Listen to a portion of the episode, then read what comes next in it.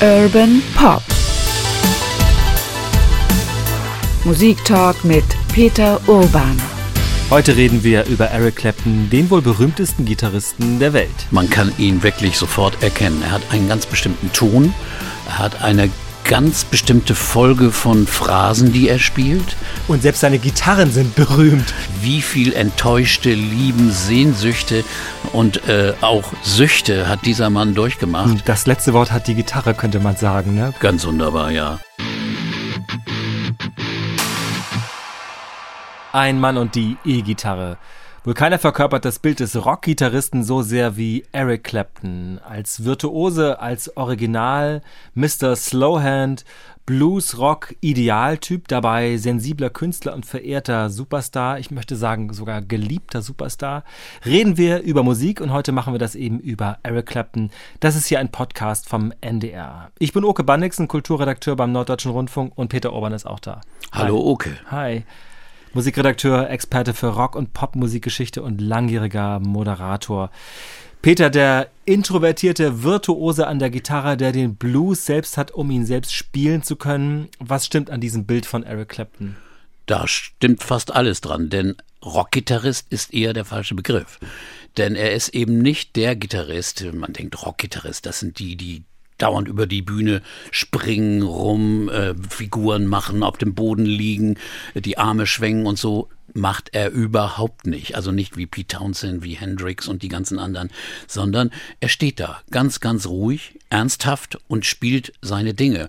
Und die Dinge, die er spielt, sind extrem dynamisch oder melodiös oder überdacht, manchmal ganz spontan.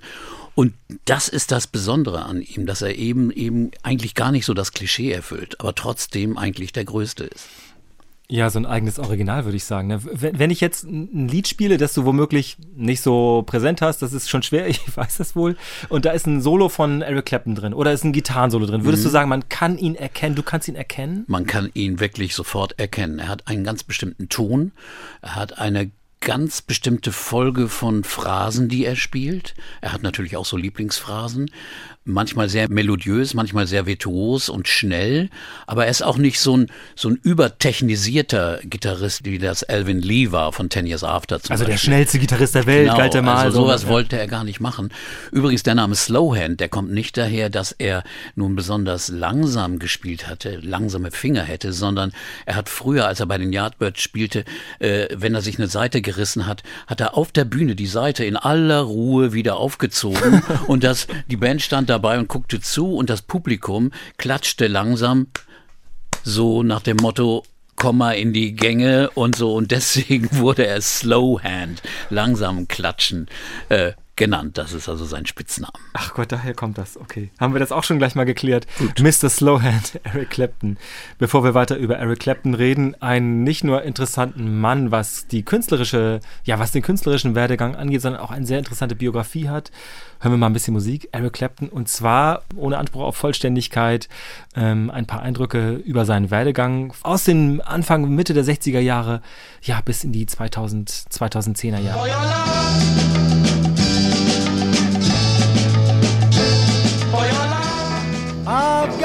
Rambling. I've got rambling all on my mind.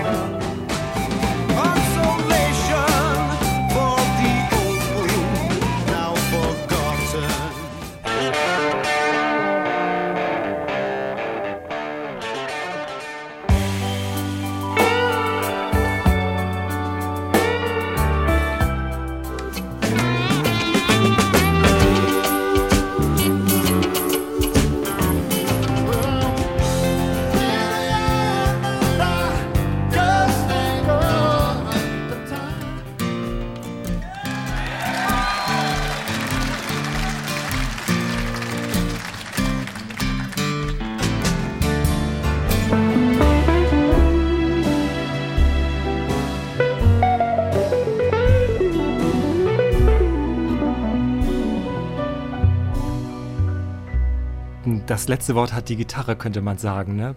Man hört diesen Ton in der Tat, oder? Ganz wunderbar, ja. Er hat eben die Gabe, äh, virtuos zu spielen, aber eben diese melodiösen Läufe zu machen. Sehr präzise auch manchmal komponiert, aber jetzt gerade am Schluss hatten wir wunderbare Improvisationen. Und das passt einfach auch zu, zu einem großen Orchester in der Begleitung, zu einem Blues, zu einem Soul-Song. Es passt eigentlich immer. Und äh, es, es klingt auch irgendwo ehrlich, denn er ist natürlich ein weißer Musiker. Da denkt man natürlich, warum spielt er hier nun in die Musik der schwarzen Afroamerikaner? Äh, er war eben einer, der Blues liebte schon als Jugendlicher und wie ein Verrückter hinter Bluesplatten hinterher war aber auch selbst eine Biografie hatte, die das ehrlich erscheinen lassen kann, weil er, er ganz viel Schmerz und Frust erlebt hat, äh, in seiner Jugend, aber auch später. Also wie viel enttäuschte Lieben, Sehnsüchte und äh, auch Süchte hat dieser Mann durchgemacht. Und äh, das ist also auch die Basis für Musik, die ehrlich ist, äh, die nicht nur einfach gespielt ist wie ein Interpret, der einfach was runterspielt vom Blatt, sondern der es aus seiner Seele fühlt. Ja, das hat man ja auch schon in den einzelnen Musiktiteln womöglich anklingen hören. Das sind ja Titel, die immer auch ja wie so ein Resonanzboden zu seinem eigenen Leben gewesen sind. Zum Teil. Eric Clapton ist übrigens einer der Wünsche gewesen, die wir gerne erfüllen und die wir auch selbst schon auf dem Zettel hatten äh, von den vielen Mails, die wir bekommen haben. Viele haben gesagt, mach doch mal was über Eric Clapton hier bei Urban Pop. Das machen wir hiermit natürlich sehr, sehr gerne. Wir gehen mal zurück zu diesen Wurzeln, auch zu diesen Wurzeln des Blues von Eric Clapton der ja natürlich ein, ein äh, britischer Junge ist, ein Nachkriegskind gewesen ist mit einer ganz speziellen biografischen ja, Wendung drin, einer tragischen. Ja, sehr, sehr tragisch. 45 ist er geboren in einem kleinen Dorf in Ripley. Alles war eigentlich fein. Äh, seine Mutter hieß Rose, dachte er. Es war aber in Wirklichkeit seine Großmutter. Denn äh, seine wahre Mutter hatte ihn im Alter von 15 Jahren bekommen. Äh, Vater ein, ein kanadischer äh, Soldat, der stationiert war, der dann zurück nach Kanada gegangen ist. Den Vater hat er nie gesehen.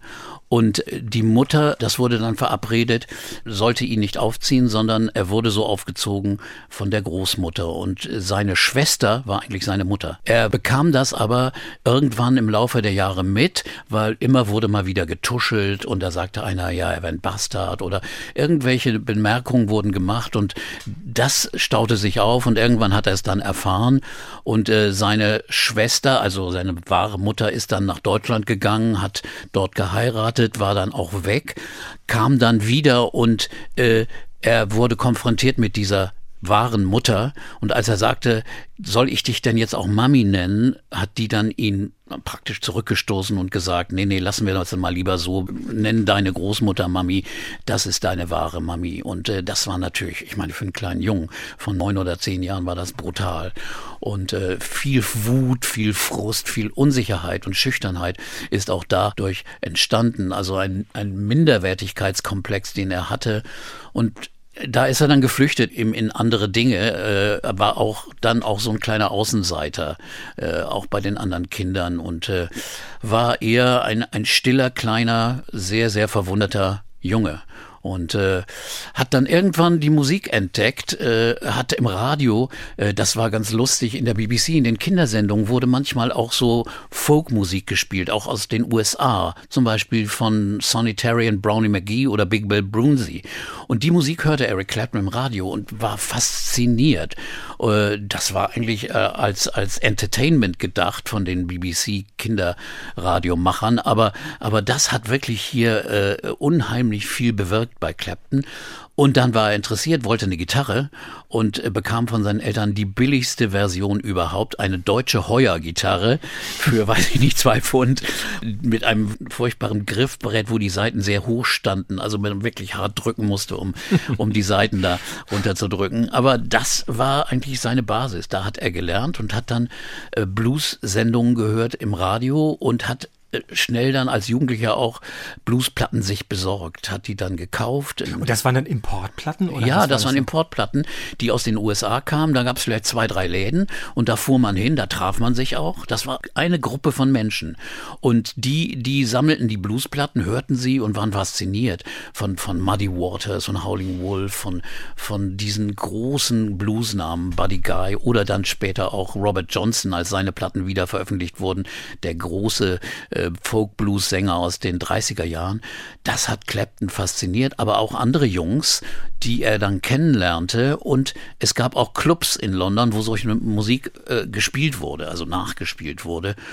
Alexis Corner hatte einen Club in Ealing, dann gab es einen Club in Richmond oder im Marquis, das ist ein Jazzclub in Soho, da wurde auch mal Blues gespielt und da fuhren die Jugendlichen dann auch schon so als 15, 16, 17-Jährige hin und äh, lernten so die, die Musik kennen. Und Clapton war einer, versessen ernsthaft, hat sich die Platten angehört, hat dazu gespielt, hat hundertmal geübt, bis er diese Phrase konnte, um seinen Vorbildern nahe zu sein und hat unglaublich gearbeitet und das hat ihn voll erfüllt, machte ihn natürlich wirklich zum Außenseiter, weil die anderen spielten Fußball oder machten irgendwas anderes. Aber das heißt, er ist ein Autodidakt, er hat sich Sachen abgeschaut oder hatte ja. der Unterricht richtig? Nein, er hatte keinen Unterricht. Nein, nein, nein, das war der das war abgehört. Er konnte auch später keine Noten, also er konnte nicht irgendwie nach Blatt irgendwas spielen. Nein, überhaupt nicht, sondern sondern das hat er sich so äh, abgehört und dann auch selbst empfunden. Es gibt ja so die die Stufe da lernst du die Technik und auch, wie man also zum Beispiel eine Seite zu biegen hat, damit sie so klingt. Dann irgendwo kommt daraus dann auch eine eigene, eine eigene Initiative, eine eigene Kreativität. Und das kam dann irgendwann. Er war schon bald bekannt als, als, als super guter Blues-Gitarrist, spielte dann so auch in kleinen Bands seiner Bluesband The Roosters mit Musikern, die später dann bei, bei Manfred Mann spielten, also, also die später auch bekannt wurden. Und äh, war dann wirklich jemand, der äh, zwar zum Art College ging, darüber könnten wir auch noch mal kurz reden, weil die Art College ist in England. Das ist ja eine ganz, ganz typische Einrichtung. Äh, ich weiß nicht, wo das herkommt, dass in England so viele Art Colleges waren, wo die, wo die Jungs, die ein bisschen Kunst interessiert waren, Musik konnte man nicht studieren, konnte man auch nicht auf dem College lernen. Da gab es nur klassische mhm. Musik. Es gab ja keine Popmusikstudien. Mhm. Und dann, dann gingen die einfach aufs Art College, machten ein bisschen Kunst. John Lennon. Ja, John Lennon zum Beispiel, ne? Pete Townsend. Tausend Beispiele gibt es von diesen mhm. Musikern. Mhm und die, die dann dort in dieser Zeit sich kreativ weiterbildeten, aber gleichzeitig ihre Musik machten. So war es auch bei Clapton, der ging ein Jahr auf das Kingston Art College und äh, wurde dann, also weil er einfach keine guten Noten hatten, er war auch nicht so kreativ, er wurde da in die Werbegrafik gesteckt und das passte ihm auch gar nicht. er ging lieber in den Pub und spielte Gitarre, um ein bisschen Geld zu verdienen, als jemand, der in der, im, im Pub, in der Kneipe Gitarren spielte. Und äh, das war so seine, seine, seine Jugendzeit, ne? bis dann der Durchbruch kam, als er mit den Yardbirds anfing zu spielen. Also man, man muss vielleicht da nochmal einhaken. Die, äh, die Yardbirds sind ja ein Beispiel dafür. Ähm, John Mayall und die Bluesbreakers und du hast auch schon Alexis Corner genannt. Das sind ja auch dann so, so quasi so Nester gewesen, wo mhm. ja eine, eine Haufen, ein Bündel von jungen, wahnsinnig talentierten äh, Blues- äh, oder Rock, Blues-Rock begeisterten ja. jungen Männern also angesteckt wurde. Man kannte sich, man wurde da auch so durchgeschleust. Da gibt es ja also von ähm, Keith Richards, äh, Jeff Beck, wir hatten bei, äh, als wir über Fleetwood Mac gesprochen haben, auch ja natürlich John McVie und Mick Fleetwood sind mhm. da auch durchgeschleust worden. Wie kommt es zu dieser, äh, zu dieser ja quasi fast historischen Bündelung von großen, großen Talenten, die später auch sehr, sehr erfolgreich wurden? Das Komische ist, dass das eigentlich ein kleiner Kreis ist. Die kannten sich alle. Also zum Beispiel hat Clapton, ähm, Jagger und, und, und Brian Jones und die Stones früh kennengelernt in diesen Bluesclubs. Und ähm, da kannte man sich schon, das waren dann irgendwelche Studenten oder, oder, oder junge Leute, Lehrlinge, die praktisch dann Blues spielten. Und äh, da gab es wirklich nur zwei, drei Stellen, zwei, drei Clubs und da traf man sich. Und da äh, war das praktisch so der, der Sammelboden. Und zum Beispiel die Yardbirds waren die Nachfolger der Rolling Stones in diesem Club Crawdaddy Club in Richmond, äh, der von einem Manager, Giorgio Gomelski, äh, geführt wurde, der glaubte auch die Stones zu managen managen, aber die haben ihn dann ganz, ganz, ganz kalt abserviert und haben, haben dann ihren Vertrag bei einer Plattenfirma gemacht und mit einem anderen Manager, Andrew Luke Oldham. Und dann hat Gomelski sich eine Nachfolgeband gesucht und fand die Yardbirds. Also so eine Hausband quasi. So eine, so eine Band, die praktisch in diesem Club mhm. immer spielte, mhm. weil da waren die, die Rolling Stones die Residents und dann kamen die Yardbirds und die hatten noch nicht einen sehr, sehr guten Gitarristen. Der Gitarrist, den sie hatten, der, der wurde von seinen Eltern gezwungen, äh, seine Ausbildung weiterzumachen, musste aufhören. Und dann fragten sie Clapton, den sie schon von früher kannten, auch schon von der Schule. Und das war dann die Zeit von 63 bis 65, in der Clapton mit den Yardbirds dauernd unterwegs war und seinen Namen praktisch gemacht hat als Gitarrist. Also gab es schon eine ganz schöne Anhängerschaft, auch in ganz England, für diese Band, die aber noch keinen Hit hatte, sondern das war eine Bluesband. Und äh, irgendwann wollten die nun auch Karriere machen und äh, der Manager brachte nun einen Song an äh, von Graham Goldman, der später bei 10cc spielte und auch für die Hollies Hits geschrieben hatte. Und äh, das war For Your Love.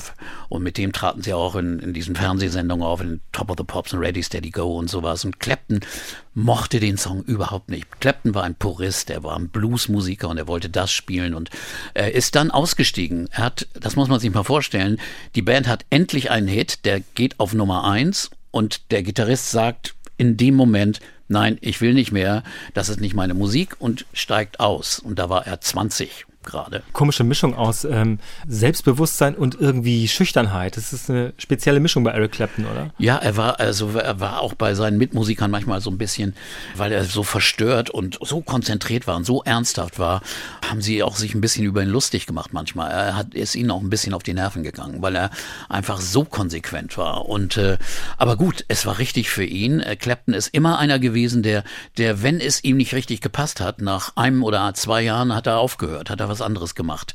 Und dann ging er eben von äh, den Yardbirds zu John Mayall, der eine Bluesband hatte, eine Bluesgruppe, angesehen war als so äh, erfahrener Bluesmusiker. Aber der, der, ja schon ein bisschen älter war auch. Ne? Der auch schon älter mhm. ist, äh, aber auch nur so 15 Jahre älter etwa, also 10 Jahre älter. Ähm, der aber eben keinen guten, guten Gitarristen hatten und der hat natürlich sofort Clapton genommen, als der auf dem Markt war und äh, dann ist eigentlich der Ruf von Clapton als großer Blues-Gitarrist eigentlich noch gestiegen. Und äh, da fingen dann die, die Graffitis an, wo an den Wänden in London auf einmal stand, Clapton is God. Und das fand Eric, der Schüchterne, eigentlich gar nicht so lustig. Aber es ist schon komisch, dass so ein Ruf schon entstanden ist durch eine Anhängerschaft. Vielleicht waren es nur zehn Leute oder fünf Leute, die, die diese Sachen geschrieben haben. Aber, aber sie hatten eine Wirkung und äh, brachten wirklich eine Aura für Clapton und die Band, die John Mayles Blues Breakers, war wirklich eine sensationell gute Band. Und äh, ganz komisch ist, ich war auf Klassenreise in London und wir wollten unbedingt John Mayall sehen. Und an dem Tag war Clapton nicht dabei. Und äh, weil, weil er Clapton öfter mal, sagen wir mal, nicht gekommen ist, beziehungsweise gesagt hat, nee, ich kann nicht. Und dann hat ihn Peter Green manchmal ersetzt. Aber an dem Abend, als ich ihn sah, war das Mick Taylor, der später bei den Stones gespielt hat. Der war damals 16. Und wir waren auch Schüler und so, haben das, haben ein bisschen verwundert geguckt. Jedenfalls Clapton hat mit Mail eine großartige Platte aufgenommen, The Blues Breakers with Eric Clapton, so hieß die. Da hat schon John Mayall seinen Ruf äh, geteilt. Also hat praktisch Clapton mit in den Titel genommen, weil seine Rolle einfach dominant war. Und da hat er einen Ton gespielt. Diese Platte gilt immer noch als eine der besten äh, Bluesplatten und nicht nur weißen Bluesplatten, die es überhaupt gibt, weil der Sound der Gitarre ist grandios, der Gesang ist gut. Claptons erster Gesang, wir haben ihn gerade gehört in diesem Medley, das du gespielt hast, Ram Rambling on My Mind, ein Song von Robert Johnson. Ganz, ganz schüchtern noch. Und Mail musste ihn überreden, weil er Clapton sagte, ich bin doch kein Sänger. Und alle mussten aus dem Studio verschwinden und dann hat er das eingesungen.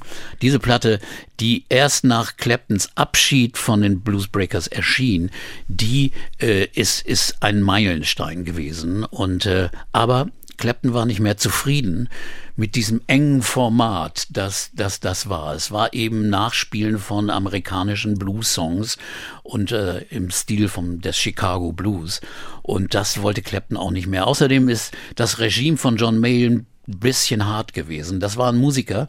Er war der Chef.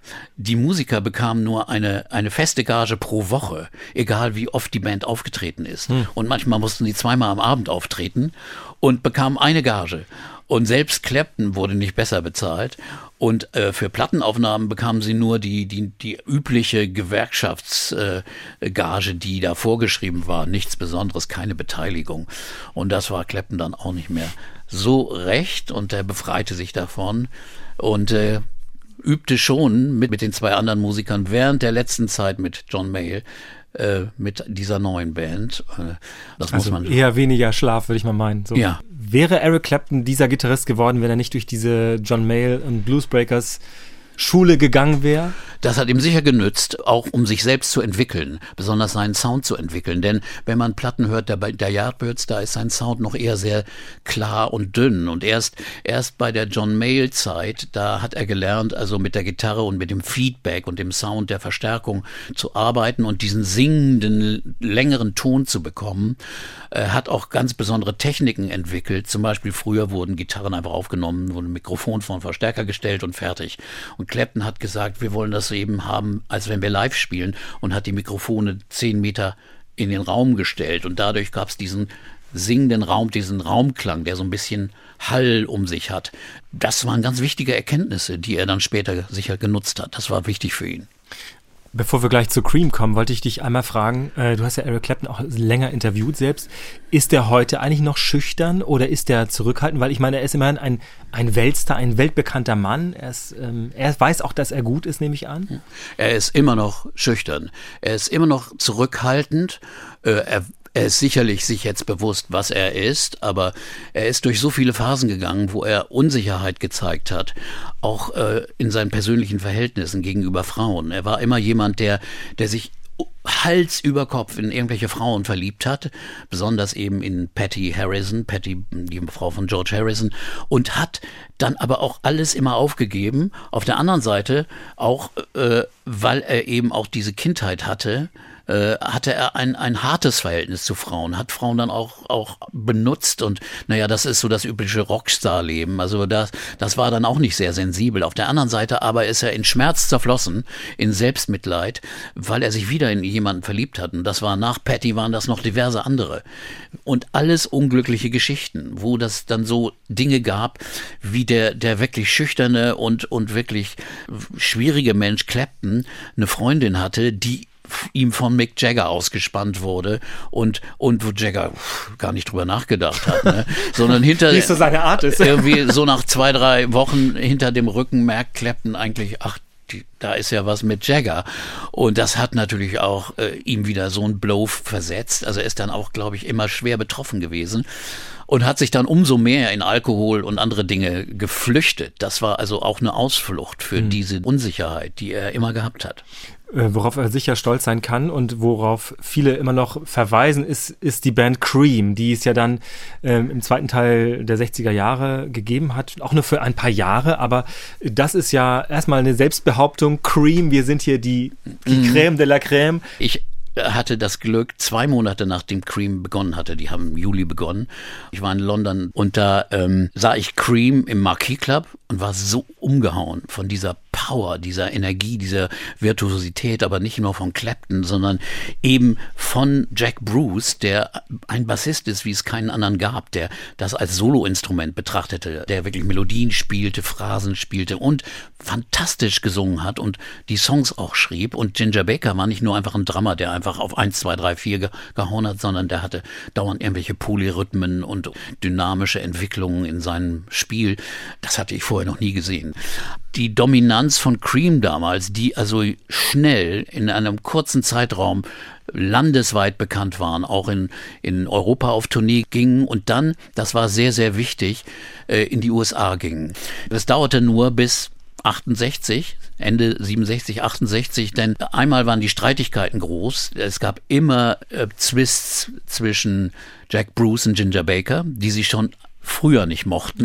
Die haben sie schon früher gehabt. Ja, und Clapton war dann immer der Vermittler und das ging ihm dann auch auf den Geist. Außerdem stellte sich dann raus, dass Clapton mit der Zeit von diesen Ego-Trips, denn Cream war eine, eine Band, die extrem lange Stücke spielte, mit langen Soli. Im Laufe der Zeit wurden die immer länger, die Soli. Und Clapton hatte keine Lust mehr dann dazu und war so übersatt von diesen ewigen Solierereien, dass er dann gesagt hat, äh, nein, lasst uns aufhören. Und das war der Abschied von Cream mit einem grandiosen Album Wheels of Fire. Ein Studioalbum mit Songs wie White Room, ein Klassiker, und eine Hälfte war ein Live-Album mit fantastischen Live-Aufnahmen. Also wenn man mal Cream live haben will, dann muss man das Album hören mit Crossroads oder Spoonful aufgenommen im Filmo. Fantastisch, wirklich. Wir hören ein bisschen Musik, nicht nur von Wheels of Fire, von Cream.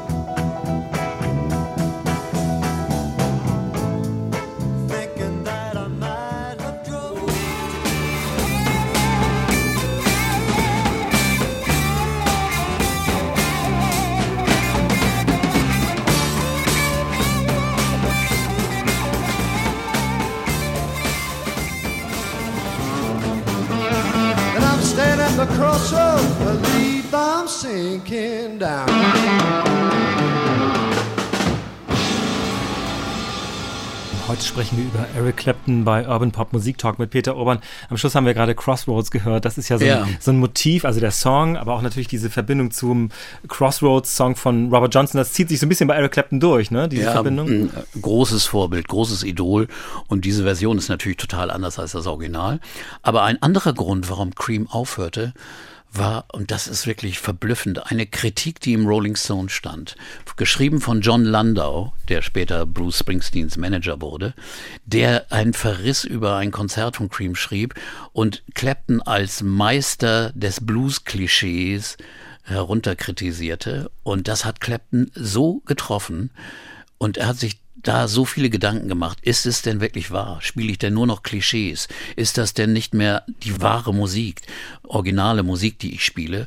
Und das war einer der Hauptgründe, das sagen ganz, ganz viele, für diesen Abschied, für, für einfach das, die fehlende Vertrauen in dieses Format des Trios. Aber Clapton hat auch gesagt, er wäre ein Gypsy, er würde gleich immer weitergehen. Und das war nun das Ende von Cream. Er äh, interessierte sich für andere Dinge. Er wollte einfach auch mehr Musik machen, die songorientiert war, die nicht so ausladend war, sondern die, die einfach ruhiger war. Und deswegen hat er sich danach eben äh, mit seinem Freund Steve Winwood äh, zusammengesetzt, der Musiker von Traffic, früher Spencer Davis Group. Und sie haben in einem Cottage in, in Berkshire haben sie dann gesessen und haben Songs entwickelt. Aber dann trat wieder Ginger Baker ins Bild, weil Steve Winwood kannte den Baker gut und Baker wollte mitspielen. Und daraus wurde dann nicht mehr nur das Duo, das ruhige, gemütliche Duo, sondern wieder die Band Blind Faith. Auch wieder mit großem Management und Vertrag. Man nahm eine Platte auf, die sehr, sehr, sehr gut ist. Äh, Can't Find My Way Home ist darauf und, und Presence of the Lord, die ihr erstes Konzert im Hyde Park vor 100.000 Menschen spielten. Allein Hm, guter Anfang, ne? ist, sagen wir mal, eine Belastung. Das kann nicht gut gehen. Clapton war auch da sehr nervös und äh, war also überhaupt nicht zufrieden mit dem Auftritt. Dann gingen sie sofort auf Tournee und äh, verloren dann praktisch auch ihr Feuer. Also da die Band ging dann auseinander, das Quartett. Aber der wichtige Punkt war, auf der Amerika-Tournee spielte im Vorprogramm eine äh, amerikanische Südstaatenband, Delaney and Bonnie and Friends. Und mit denen freundete sich Clapton an. Man machte Musik zusammen und Clapton liebte diese Art Folk Rock, Folk Soul Musik, die diese, die dieses Paar machte, Delaney und Bonnie. Und die kamen dann rüber nach England. George Harrison war interessiert, er wollte sie für Apple Records, für die Plattenfirma der Beatles, unter Vertrag nehmen. Und sie machten eine Tournee und auf dieser Tournee in England im Dezember 69, äh, da spielte Clapton mit und äh, Harrison stand auch auf der Bühne und ich hatte das Glück, in der Albert Hall, in der Royal Albert Hall im Dezember äh, das Konzert mitzuerleben. Also Clapton, Harrison und die Delaney und Bonnie. Das ist unglaublich. Und am selben Abend, ähm, ich weiß gar nicht, ja, ich war damals als Austauschstudent in England ein Jahr und am selben Abend ging ich noch ins Speak Easy. Das ist so ein kleiner Musikerclub, wo man nur als Member reinkommt und als Austauschstudent konnte man seinen Pass vorlegen, fünf Pfund zahlen und dann war man drin, passten vielleicht 200 Leute rein, kleiner, kleiner Souterrain-Club. Und was passierte? Auf einmal wurden Instrumente reingetragen und aufgebaut und Delaney und Bonnie und Friends mit Clapton und Harrison spielten noch eine Aftershow-Session in diesem Miniclub. Und ich saß da, die Augen fielen mir aus dem Kopf. Also da habe ich wirklich irgendwie intuitiv, ich wusste nicht, dass die da noch auftreten. Und das war schon ein großes Erlebnis. Man konnte aber auch erleben, was für eine fantastische Musik die machten. Also das war für Clapton eine, eine ganz, ganz wichtige Phase, mhm. die ja auch später eben zu großen, großen Musikwerken geführt hat. Und das ist die Zeit, wo er auch mit George Harrison zum Beispiel für die Beatles aufgenommen hat. Das war 68, weil die beiden, das muss man vielleicht auch nochmal erzählen, früh Freunde wurden. Schon als die Yardbirds auf Tournee waren, da haben sie manchmal als Vorprogramm der Beatles gespielt und da lernte Clapton Harrison kennen. Und die wurden Freunde und haben sich immer wieder besucht, wohnten in Surrey auch praktisch als Nachbarn. Und äh, Clapton und Harrison haben viel zusammen gespielt und Harrison hat Platten, also die Entwürfe der Beatles mitgebracht, das haben sie durchgehört und eines Tages, 68, nahm, nahm Harrison Clapton mit ins Studio, Abbey Road, und er sagte, ich will, dass du da Gitarre spielst. Und das war While My Guitar Gently Weeps. Und das war eben das große Solo, äh, das also äh, fantastisches äh, Zeugnis war, auch von der Freundschaft. Außerdem hat Harrison gesagt, hier, jetzt bringe ich den besten Gitarristen der Welt mit äh, und, und zeigt John Lennon und Paul McCartney mal, wo der Hammer hängt. Das war ein bisschen auch so ein Ego, äh, das er durchsetzen wollte. Und das haben wir, glaube ich, auch da. Das haben wir auch da und zwar äh, eingebettet in verschiedene andere Dinge, die eben Eric Clapton ja als Solist irgendwo beigetragen hat. Offenbar hat er sich ja immer auch gerne, sagen wir mal, wohlgefühlt. Er hatte keinen Bock auf diese, diese Konfrontation mit Ginger Baker und Jack Bruce dazwischen, aber mhm. der hat sich vor allem auch gerne gut verstanden mit den Leuten auf der Bühne, oder? Genau, also er, er war oft auch gerne Gast bei Aufnahmen. Das hat er früher gemacht, das hat er auch später gemacht. Äh, mit wem er alles zusammengespielt hat. Roger Waters, auf Elton John Platten, auf allen möglichen Platten hat er gespielt. Bob Dylan, egal wie. Und, und sein Highlight, persönliches Highlight, da durfte er zu Aretha Franklin mit legendären Studiomusikern und da hat er As Good to Me as I'm to You aufgenommen und spielt fantastische Solo-Phrasen hinter Aretha Franklins Gesang. Ein Highlight. Und äh, er ist selbst immer noch extrem stolz auf diese Aufnahme. Also er war auch ein, ein guter Gastmusiker, weil er eben seine persönliche Note auch immer äh, anbieten konnte. Und das haben die Leute auch gern genommen. Dann hören wir mal ein bisschen was von diesen Gastauftritten, die ja wirklich so, sagen wir mal, so die, die Federn am Hut sind äh, bei dieser Karriere.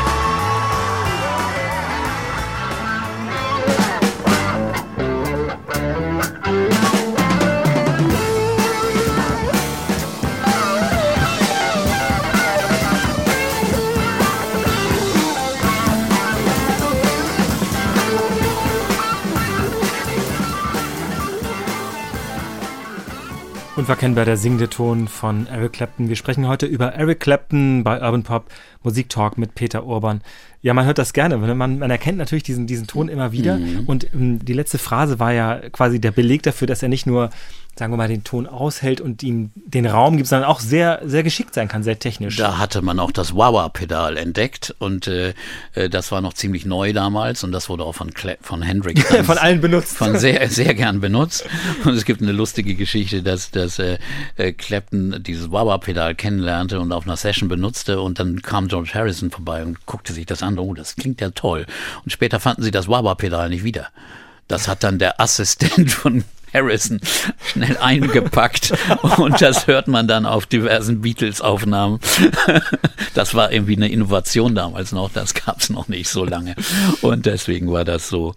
Aber man muss auch wirklich in dieser Zeit, wo, wo also Clapton kein klares Konzept für die Zukunft hatte, mal zwischen Blind Faith und äh, einem Soloalbum hin und her schwebte, Auftritten mit Delaney und Bonnie und den Plänen für eine neue Band äh, mit den Musikern von Delaney und Bonnie, äh, gleichzeitig im Studio für George Harrison spielte. Und äh, äh, muss man schon auch erwähnen, dass in der Zeit er äh, dummerweise anfing, in seinem Haus Hurtwood in Surrey äh, heroinsüchtig zu werden. Das fing ganz leise an, wie es ja immer so ist, ist ja nicht gefährlich und äh, äh, wurde dann immer schlimmer. Und äh, selbst für den Auftritt fürs Konzert für Bangladesch, das war im Dezember 71, ähm, musste George Harrison Clapton praktisch aus diesem Haus rauslösen und, und, und sagen, Clapton sagte, nee, ich, ich habe da doch kein, kein Heroin in New York bei dem Konzert. Und da musste ihm versprochen werden, dass er auch da versorgt wird. Und also gruselig, gruselige Zustände, dass er wirklich in die Sucht so verfallen war. Dazu auch äh, eben emotionale Ausbrüche, weil er war schon lange in die Frau von George Harrison verliebt, die Frau seines Freundes. Und daraus gab es unglaublichen Liebesfrust und äh, Aber sehr viele schöne Songs übrigens. Ja, und große Songs. Und wenn man sich die Titel der Songs anschaut, zum Beispiel Bell Bottom Blues, das waren also die Hosen, die Patty Boyd, Patty Harrison am liebsten trug. Oder Why Does Love Got to Be So Bad, also warum ist Liebe so schlecht? Und es waren nur Songs. Layla, der Song selbst, handelt von, es ist ein persisches Märchen und handelt von einem Paar, das nicht zusammenkommen kann, wo also ne, der Leid, die Leiden des jungen Werther und äh, auch äh, ein, ein Paar, wo der Vater des Bräutigams verbietet, dass er die Frau heiratet und so weiter. Es waren also diese Geschichten und diese hat er dann auf der Platte so inbrünstig gesungen. Also dieses Vocal von Layla, wenn man sich das anhört, das ist ja ein Song, der sieben, acht Minuten lang ist. Man merkt wirklich den Schmerz, die Trauer, die da drin ist. Unglaublich. Also das gilt als eine der besten Darbietungen, die Clapton und irgendjemand je gemacht hat. Und äh, dieses Album unter dem Namen Derek and the Dominoes war natürlich geschäftsschädigend, ganz ehrlich gesagt, denn, denn äh, niemand wusste, wer das ist. Und äh, in England, das hast du mir auch gesagt, mussten ihn Aufkleber machen. Ja, Derek ist Eric, stand da offenbar ja. auf dem Plattencover ja. drauf, damit man es kapierte. So, ja. ja. das, das ist wirklich irre, dass das eines der besten Alben der Rockgeschichte, und das ist nachweislich, ist es, in England ein Flop war, in den USA auch. In England kam es nicht mal in die Charts, in den USA nur ein bisschen.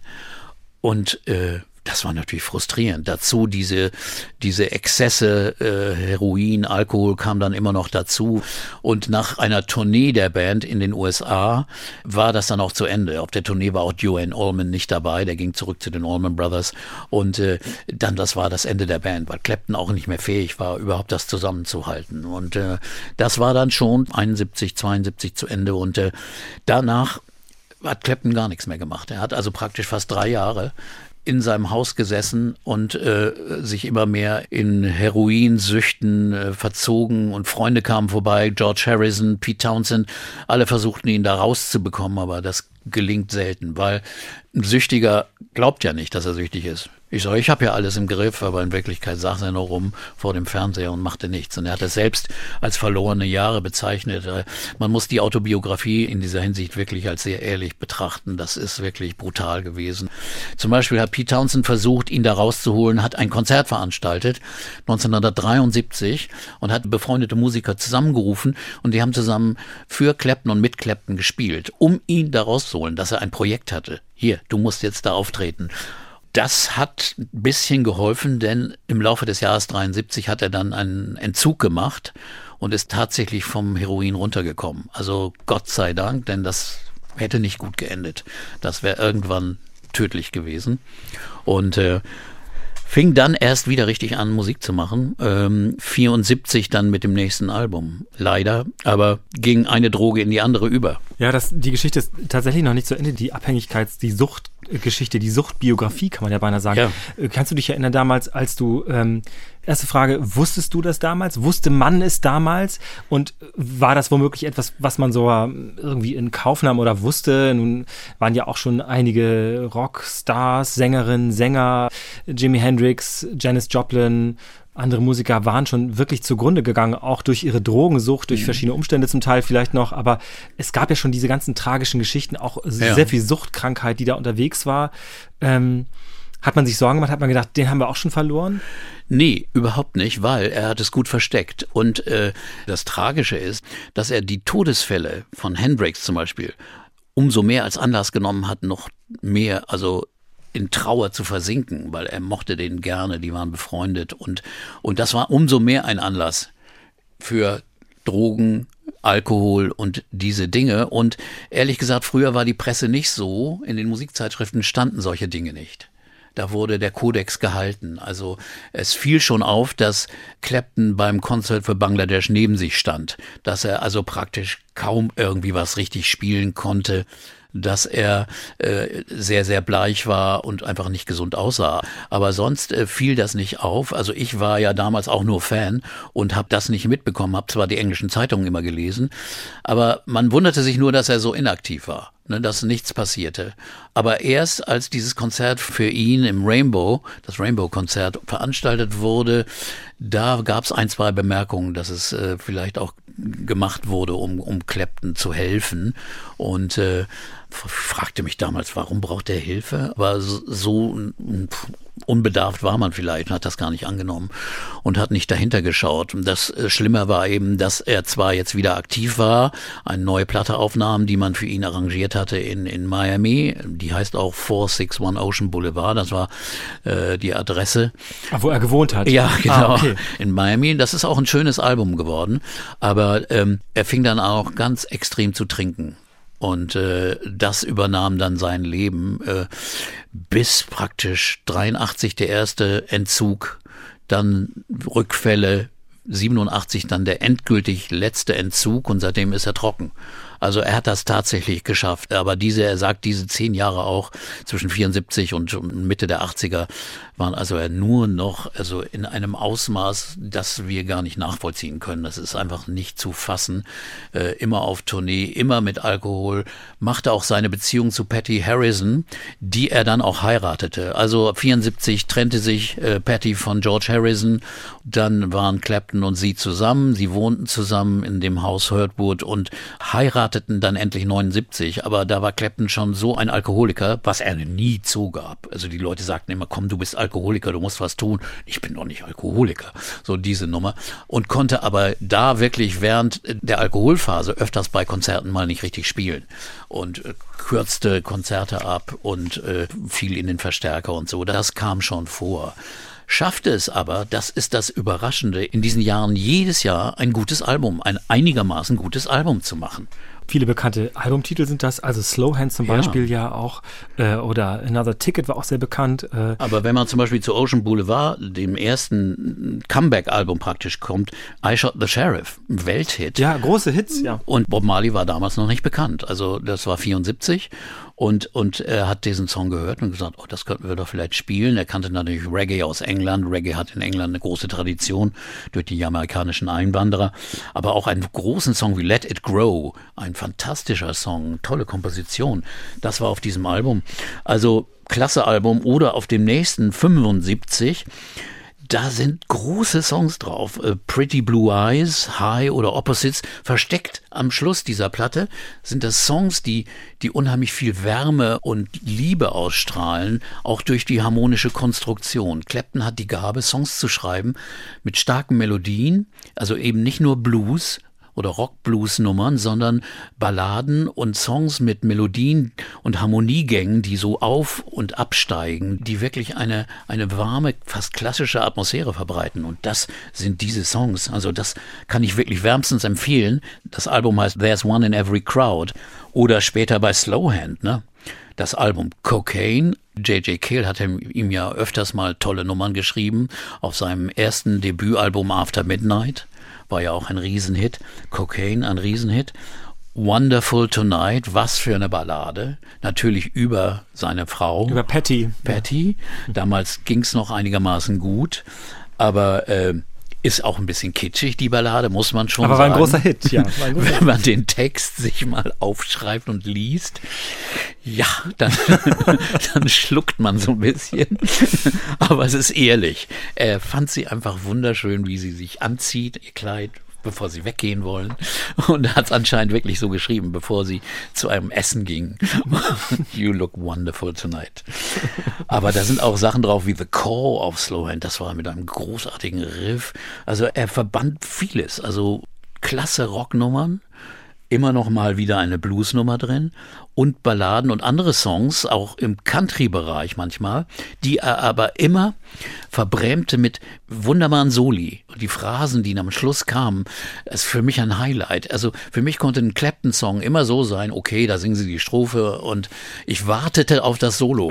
Und ich wartete auch auf das Ende des Songs, wo gerne nochmal wieder soliert wird und mit der Stimme zusammen mit Chor darüber dann das Solo kommt in der Tat, ich, ich, finde in der Tat, wir hören ja gleich nochmal ein paar Ausschnitte aus diesen, diesen Soloalben. Mhm. Es ist oft so, auch bei den Songs vorher ist es so, ähm, Eric Clapton macht die Gitarre zur zweiten Stimme, oder?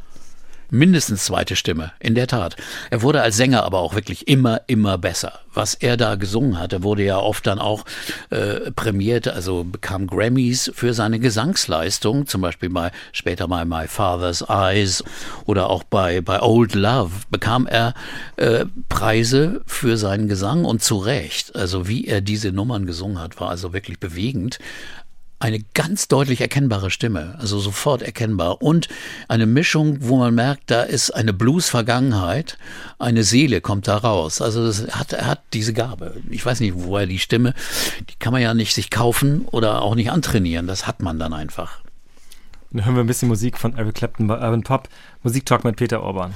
After midnight, we gon' let it all hang down.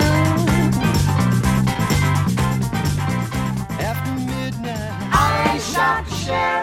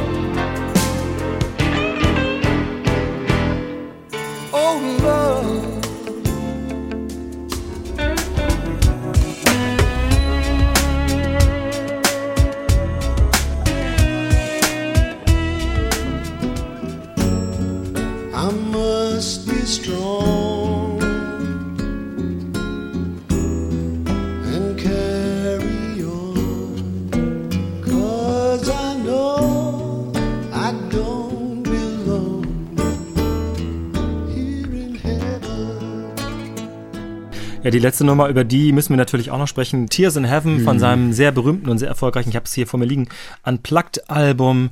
Ähm, das ist natürlich ein Song, der sehr, sehr bekannt ist und sehr bekannt war auch damals, weil dem eine furchtbare, eine Tragödie zugrunde liegt. Auch hier wieder, also es wurde nichts ausgelassen. Es ist wirklich unfassbar, was diesem Mann eigentlich passiert ist, der trotzdem ja diese mega Erfolge hatte. Äh, nachdem er den Alkohol nun besiegt hatte, äh, hat er das Album Journeyman aufgenommen und äh, zudem ist er nach Hamburg gekommen und ich habe ihn hier im Funkhaus in der Roten Baumchaussee interviewt. Im alten Studio 7 oben. Und wir, wir saßen da und erzählte auch, ja, er hätte jetzt einen Sohn und er wäre so glücklich und äh, er freute sich schon so, mit dem dann zu Sportveranstaltungen zu gehen. Und, und damals war Connor vielleicht, es war 89, da war er gerade zwei, drei. Also so, hieß- so hieß der Sohn, ja. Der Sohn hieß Connor, war von einer italienischen Freundin von ihm, eigentlich keine feste Beziehung, aber die Mutter seines Sohnes. Dann passierte eben das, dass er 91 im März ähm, in New York in einem Haus, einem Hochhaus aus dem Fenster fiel, weil der Hausmeister das Fenster beim Putzen aufgelassen hatte und äh, das war nicht gesichert und er, der fiel aus dem das ist brutal aus dem 50. Stock raus, war natürlich tot und äh, das hat natürlich Clapton extrem getroffen. Das war brutal und das Kind wurde dann äh, in, in Ripley, in der Heimat von Clapton, beerdigt und es gab unheimlich viel Beistand auch von den Freunden Harrison und Olivia, der seiner damaligen dann neuen Frau, haben sich sehr um ihn gekümmert. Auch Keith Richards schrieb, sag mir Bescheid, wenn ich dir helfen kann und alle möglichen anderen Leute kamen. Aber es ist natürlich ein unglaublicher Schock. Er hat es aber, ich weiß nicht, manchmal auch wie so ein Stoiker weggesteckt. Der hat sich das auch nicht groß anmerken lassen. Kurz danach äh, habe ich ihn wieder interviewt bei, bei einer Pressekonferenz in äh, so ein Roundtable-Gespräch in Paris war das. Und äh, auf das Thema wurde er natürlich nicht angesprochen, aber, aber er hat auch nichts darüber gesagt und er sprach über seine Musik, die er da gerade veröffentlichte. Und es war schon, schon eigenartig, hat sich aber dann auch äh, zu seinen Wurzeln zurückbekannt, hat dann auf einmal eben dieses Unplugged-Album gemacht mit diesem wunderschönen Song und hat dann äh, zum Beispiel eine neue Version von Layla aufgenommen, auch akustisch und bekam sechs Grammys für das Album. Es ist sein größter kommerzieller Erfolg überhaupt mit einem Album, das äh, äh, einfach schnell gemacht ist, aber auch sehr viel Tiefe und Seele äußerte. Und das war schon, schon beeindruckend. Layla zum Beispiel in der neuen Version, das ja mit Jim Gordon zusammengeschrieben war, dem früheren Schlagzeuger von Derek and the Dominos. Der Grammy musste Jim Gordon ins Gefängnis gebracht werden. Der hatte, war schizophren, war geisteskrank und hatte seine Mutter umgebracht und lag äh, in einer Gefängnisklinik und ist immer noch in einer festen Einrichtung. Und Clapton ist tatsächlich in dieses Gefängnis gefahren und hat dem den Grammy überreicht. Äh, also Geschichten, auch Weggefährten waren gestorben. Carl Radle, sein alter Bassist und Freund.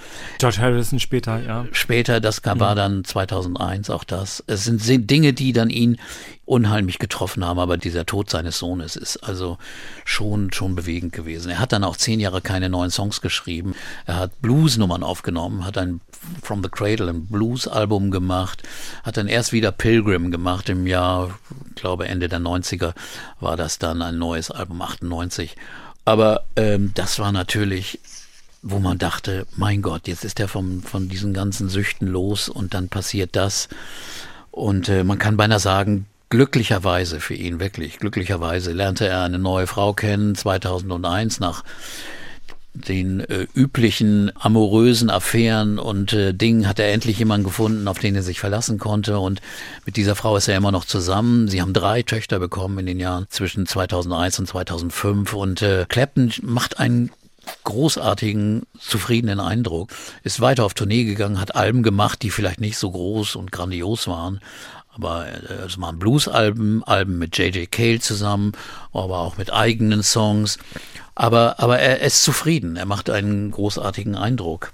Das Einzige ist, er hat eine Nervenkrankheit und die lässt ihn äh, nicht so ausführlich mehr spielen. Er kann nicht mehr auf Welttournee gehen. Er kann nur noch einzelne Auftritte machen und hat in den letzten Jahren immer nur Serien in der Royal Albert Hall gespielt. Das war ja sein Heimathafen praktisch. Er hat über 200 Mal in dieser großartigen Halle gespielt. Mal eine Serie von 24, mal 32 Nächte hintereinander mit verschiedenen Besetzungen. Und jetzt hat er immer noch, glaube 2017 oder 15 hat er eine Serie gespielt, dann ist er in Tokio mal fünf Abende. Also er plant sicherlich auch vielleicht noch Auftritte, wenn jetzt die Pandemie irgendwann mal vorbei ist. Das wäre ja nun wirklich wahnsinnig schön. Äh, eine Sache sollte man noch erwähnen. Er ist ja nicht nur als eigener Solist bekannt geworden, sondern auch als Filmkomponist. Er hat Soundtracks für wirklich wichtige Filme äh, gemacht. Das fing 86 an. Für eine BBC-Produktion Edge of Darkness machte er Musik, die er zusammen mit Michael Kamen geschrieben hatte. Dann für Color of Money, Scorsese war das, glaube ja, ich. Genau, ne? ja. Lethal Weapon für die drei Filme hat er, hat er den Soundtrack, die Musik gemacht und Claptons Gitarrenton ist einfach klasse zu hören in dieser Filmmusik, in Homeboy äh, oder er brachte auch Songs ein, eben zum Beispiel ähm, Knocking on Heaven's Door ist einer dieser Songs oder ein Song mit Sting, It's Probably Me, alles aus diesen Soundtracks und ein Soundtrack für den Film Phenomenon, deutsche Titel, Das Unmögliche wird wahr. Das, zum Thema deutsche Titel. Und darin war, hatte er den Song Change the World. Auch einer, einer seiner wichtigen Songs, der aber nicht auf einem Album erschienen ist, sondern aus, in dieser Filmmusik. Der bekam auch äh, den Grammy für Record of the Year. Also er hat da auch eine bedeutende Rolle gespielt und eben auch als Freund und Förderer dann auch der schwarzen, der afroamerikanischen Bluesmusiker. Er war ein Freund von Muddy Waters, hat mit ihm viele Konzerte gemacht. BB King, BB Platte King, eine ja. Platte mit ihm aufgenommen, war ein enger Freund von BB King. Also er hat wirklich immer Tribut gezollt seinen Helden, seinen Vorbildern. Und das finde ich auch immer eine sehr sympathische äh, Sache, dass er sich immer bewusst ist, wo seine Kunst und seine, sein Erfolg auch herkommt. Würdest du sagen, dass es neben seinen Hits und dieser künstlerischen, ja, dieses, diesem Herausstellen der, der Rockgitarre, mh, ist das vielleicht sein größter Verdienst, dass er diesen Blues so, so übertragen hat, die Jahrzehnte, nachdem der quasi entstanden ist, also den Rockblues quasi so weitergetragen hat? Sicherlich wäre Bluesmusik ohne den Erfolg der englischen Bluesgitarristen in der Welt nicht so groß gewesen. Denn erst auch durch den Erfolg dieser britischen Nachfolger äh, sind die afroamerikanischen Künstler auch in die Welt gekommen.